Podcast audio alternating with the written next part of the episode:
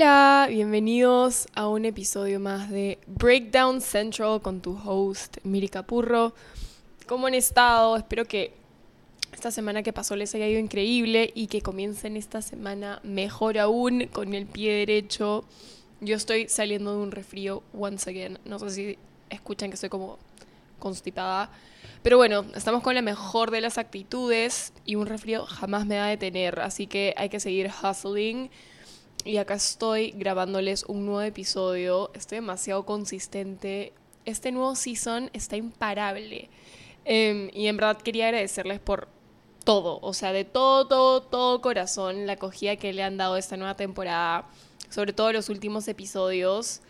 Ha sido demasiado lindo, o sea, no saben cómo valoro que lo compartan, que lo recomienden, que le pongan cinco estrellas al podcast, pero sobre todo que me escriban como a contarme sus experiencias y cómo de cierta manera el podcast los influyó para bien en algún aspecto de sus vidas. Así que en verdad, mil gracias. Literal, el bobo se me derrite cuando leo sus mensajes después de sacar un episodio bueno. Tipo, a veces estoy en mi celular como sonriendo y mi mamá me dice como que, ¿a quién le hablas? Oye, pensando que es un chico y soy yo leyendo sus mensajes. Así que nada, les juro que me hacen sentir que algo bien estoy haciendo en esta vida.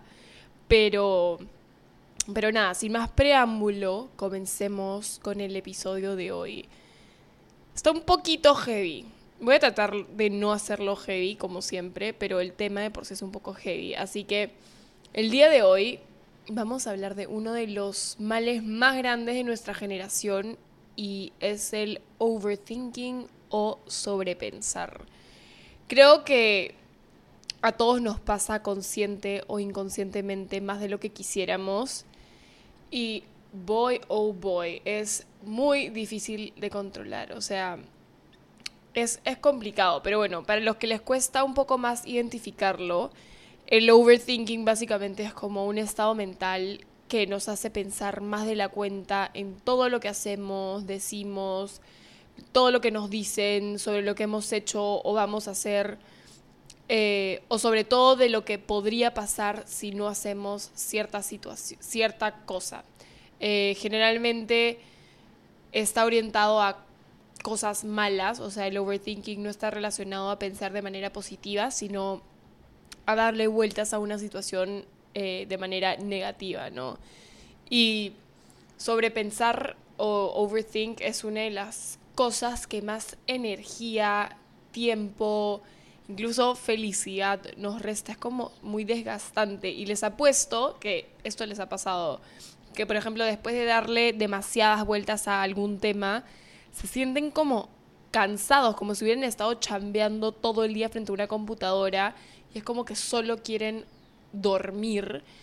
Y es porque el overthinking es demasiado desgastante porque una vez que la mente arranca con estos pensamientos intrusivos, es demasiado difícil pararlo, o sea, nos vamos como en un loop. Y de hecho, haciendo research para mí misma hace un tiempo, eh, porque me estaba pasando más seguido de lo normal, descubrí que esto se llama, o bueno, una rama de esto se llama spiraling thoughts o pensamientos catastróficos, que básicamente es como una serie de pensamientos que van escalando en nivel de negatividad y que resultan súper, súper, súper abrumadores. Es como que puede partir de algo chiquito y termina en algo súper grave. Y es demasiado loco justamente porque, por lo menos en mi, en mi caso, comenzaba de algo minúsculo y terminaba en un pensamiento súper extremista, tipo, no sé, ponte, era de noche y veía que alguien había logrado, logrado algo y comenzaba como, ah, esta persona lo logró a los 20, yo tengo 23 y todavía no lo he hecho, y no solo eso, sino que ni siquiera estoy cerca, estoy demasiado lejos de lograrlo, por ende algo estoy haciendo mal, y termina el pensamiento en soy una fracasada y nunca voy a lograr nada en la vida. Eso es un spiraling thought que comienza a escalar, escalar, escalar, escalar. Eh, y la mente comienza a dar espirales y a darle vueltas a algo y eso tipo lo llevas a un extremo catastrófico y por eso de ahí también viene su nombre, ¿no?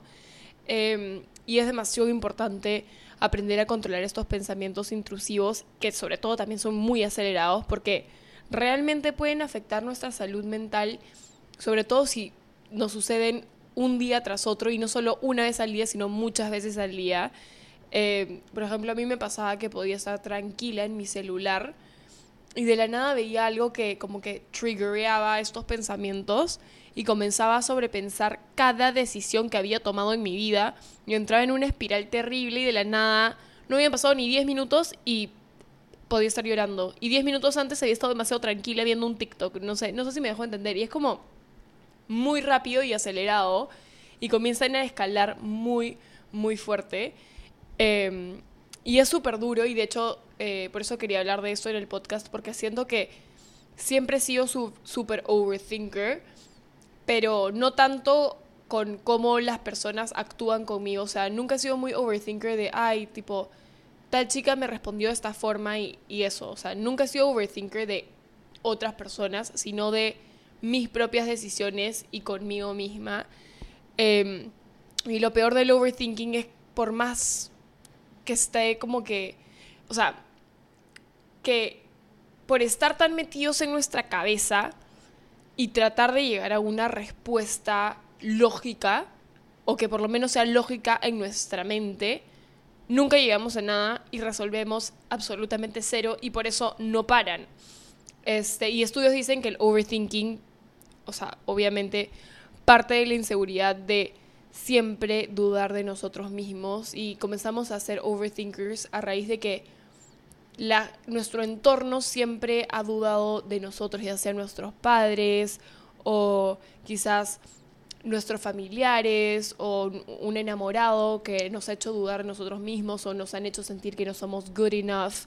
Y viene de un lugar de, duda de nosotros mismos, ¿no? Y es un acto obsesivo que tiene que ver con un grado muy, muy alto de, tener miedo a equivocarse o a decir lo incorrecto o a hacer lo incorrecto. Y por consiguiente miedo al fracaso en X o Y, Z situación, ¿no? Em, y como escuché una vez decir a una psicóloga, em, estos pensamientos o estos overthinking thoughts buscan la respuesta perfecta y la solución perfecta, pero literalmente eso no existe. O sea, nuestra mente va a buscar la solución perfecta, pero como eso no existe, esos pensamientos nunca van a dejar, o sea, no van a dejar de suceder, ¿me entienden? No van a tener fin. Y va a ser un loop gigante, gigante, gigante, porque la perfección no existe. Probablemente nuestra mente tampoco acepte ninguna de esas respuestas como perfecta. Por ende, va a ser como eterno, eterno, y es como un loop que no va a parar jamás, ¿no? Y le juro que cuando escuché esto de, de los pensamientos perfectos y que jamás va a, o sea, no va a parar hasta que los encontremos, entendí todo y como que al final me di cuenta que nunca va a haber una respuesta correcta por más vueltas que le dé, porque no hay respuesta correcta. La cantidad de tiempo que, que he perdido o que perdemos por estar dándole vueltas a una situación que quizás era súper sencilla de resolver y le dimos 300 vueltas y nos hicimos, nos ahogamos en un vaso de agua es de locos, o sea, a veces nos hacemos un mar de una gota de agua y nos hacemos rollos mentales por algo que era muy, muy sencillo y ahí es cuando la mente nos juega en contra, ¿no? O sea, por ejemplo, no sé, esta la he escuchado tipo en amigas mil veces y a mí también me ha pasado, que es como que, ¿viste cómo me miró esa chica?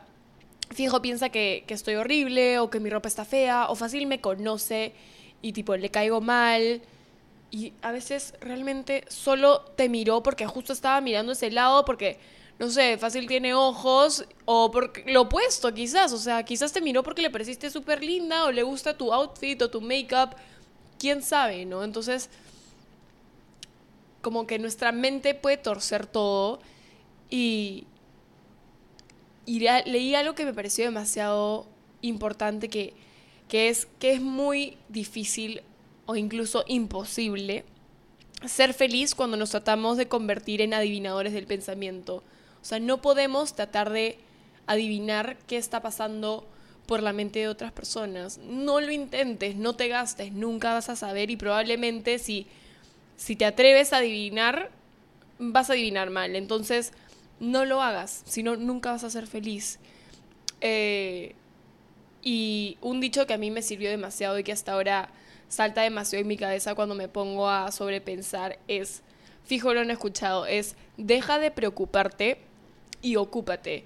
Mientras piensas en todas las formas que podrías haber hecho algo mejor, ¿por qué simplemente no lo haces? O sea, deja de pensarlo y ejecuta.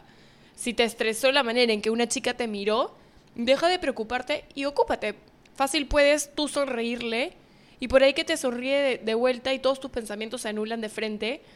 O simplemente puedes ir y decirle, oye, te veo cara conocida, te conozco de algún lado y vas a ver cómo todas tus dudas existenciales se resuelven y en vez de estar haciéndote mil hipótesis, ejecutas, resuelves y se anulan estos spiraling thoughts.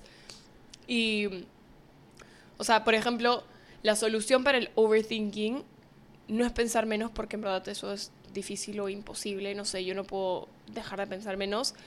Eh, es muy difícil parar de pensar, incluso para mí que medito hace ya bastante tiempo, se me hace muy difícil frenar los pensamientos, pero yo creo que la mejor manera de frenar e interrumpir todos los pensamientos catastróficos es actuar. Tipo, el pensamiento no se para, se gestiona, los pensamientos no se enfrentan, se afrontan, o sea, solo vas a poder actuar, porque tener control sobre lo que pasa en la mente es mucho más difícil que tener control sobre cómo actúas. Que los pensamientos te sirvan como impulso para actuar y para hacer las cosas diferentes la siguiente vez, no para paralizarte y autosabotearte a ti mismo. Bueno, eso quiere decir autosabotearte, sí, obviamente es a ti mismo. Pero ustedes saben a lo que me refiero. Eh, a mí, ponte, antes esos pensamientos intrusivos me controlaban muchísimo, como que me anulaban y ahora recién estoy comenzando a usarlos de otra manera, ¿no? O sea, si tengo un pensamiento que me pone en una situación incómoda, cojo esa situación incómoda y los uso como gasolina y motivación para actuar y cambiar cosas con las que quizás no estoy contenta o no estoy contenta en la forma en la que actúe eh, y tal. O sea, si tengo algo que me está zumbando en la cabeza, busco la solución más rápida y la respuesta más sencilla a eso, porque no me gusta tener un pensamiento que me está cargando y consumiendo toda mi energía y toda mi atención. Entonces digo, ok, ¿cómo voy a solucionar esto para que esta, esta cosita deje de zumbarme en la mente 24/7, ¿no?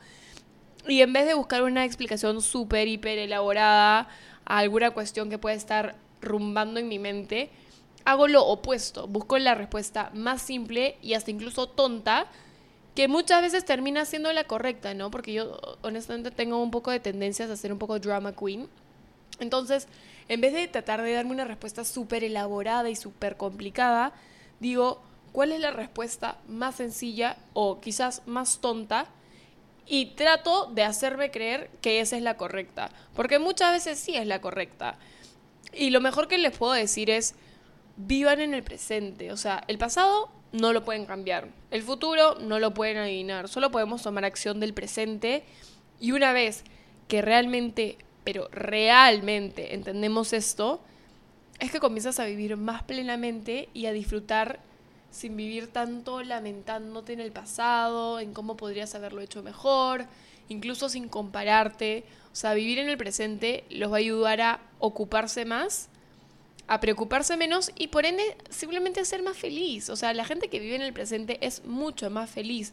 Disfruten lo que tienen y lo que viven cada día a día.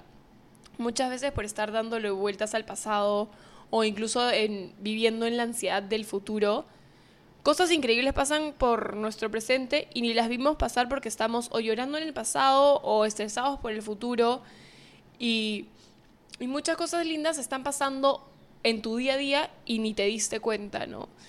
Em, pero bueno, ahora les quería hablar tipo de algunas, algunos coping mechanisms o algunos tips em, que me ayudan muchísimo a mí y quería compartírselos porque siento que de hecho, bueno, no son nada rebuscados en verdad, de hecho siento que son tips bastante conocidos, pero si no los aplican, creo que sería importante que por lo menos incorporen alguno de, estos tips que les voy a dar que a mí me sirvieron demasiado como overthinker.